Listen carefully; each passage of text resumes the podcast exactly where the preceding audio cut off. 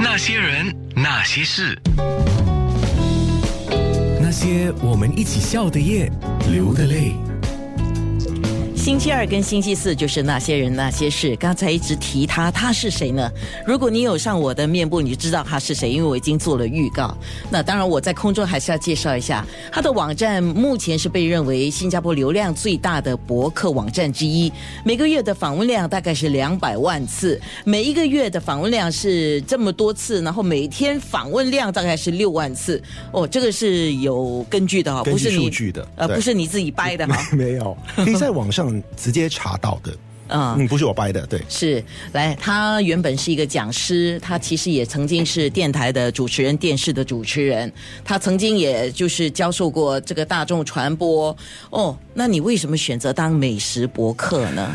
很意外的一个情况，因为那时候在访问林奕明大哥，我就对美食起了一点好奇心。当然，身为新加坡人，我们都很喜欢爱吃的，可是就没有去记录它，就是吃了就好了，就慢慢的去记录、拍照，然后慢慢写一些文章。那时候，呃，就当成日记啊，所以后来就称为 Food Diary，Daniel's Food Diary 这么一个名称了。是，嗯所以这个 Daniel Food Diary 一出来就知道今天上节目的是谁。其实如果你过去听过他做的节目的话，你对他声音应该是呃很熟悉还好的。十多年前了，嗯，我 不要，我们不要讲那个年纪了，没事，我们电台都早上我们都在说，我们电台的听众都很喜欢回味的。啊，对。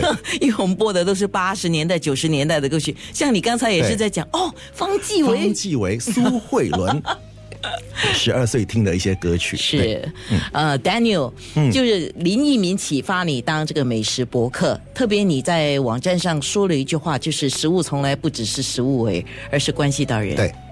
因为每一盘菜、每一个食物后面它的背景的故事，呃，厨师为什么会这么准备，通常是很多的奇妙的故事在后面的。所以有时候身为博客的，我们就要去摸索一下，去问一下，哎，背后的一些背景。嗯，你的网站，嗯，访客量这么大，总是有他们最喜欢的。他们目前最喜欢的是大概哪类型的食物啊？啊，通常每天都会更换的啊，都会找寻一些新加坡比较流行的食物。比如说最近呃是比较流行的就是脏脏包了，就很多人去啊、搜寻。是，所以等一下呢，我们就要讲一下这个现在美食，就是吃美食流行吃什么，现在流行什么。讲到脏脏包，在进入下一个。就是节目之前呢，哎，再讲一下你的网站。在网站上，目前我我我昨天本来想去做一个简单的啊呃整理一下，后来我说算了我让你 对我让你自己来讲吧。大致上你分几大类，然后可以看到什么呢？最近就做了比较多国外的东西，所以。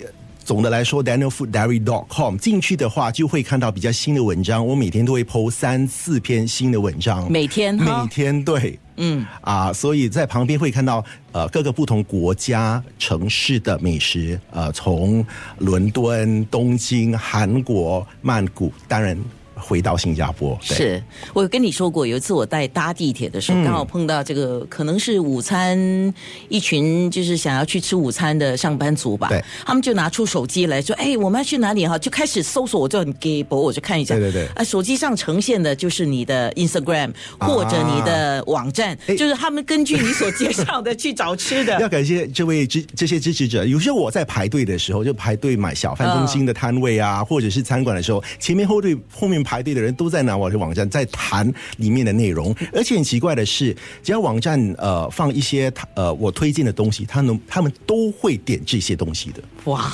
所以会不会有压力呢？有一点当然会有的，会我我有时候怕被被厨师骂或者是餐馆骂的。哦啊有压力，但是也有很大的满足感。因为相对啊来说，如果我说那道菜不好吃，啊，点的人就相对的会比较少一点。嗯，可是你要忠于你自己的味蕾啊。对对对，就是那天的味蕾了。哦，可是很多人不是这样看你。那天味蕾吃到的东西好嗯吃，你真的写好吃的话，可能改一天的话，那些人去吃的时候，那个厨师心情不好，或者是食材有变化，哎，味道不太一样哦，他们就开始骂你啦。对对，可能有些时候准备的人是不一样的，或者是服务态度上面有更动。是啊，这这些都会影响到整个饮食的水平的。是吃东西是整体的，嗯除了美食之后，还有眼睛感官去看，然后自己的感觉、周围的环境，尤其现在周围环境、服务的素质都是非常都是相当重要的。对。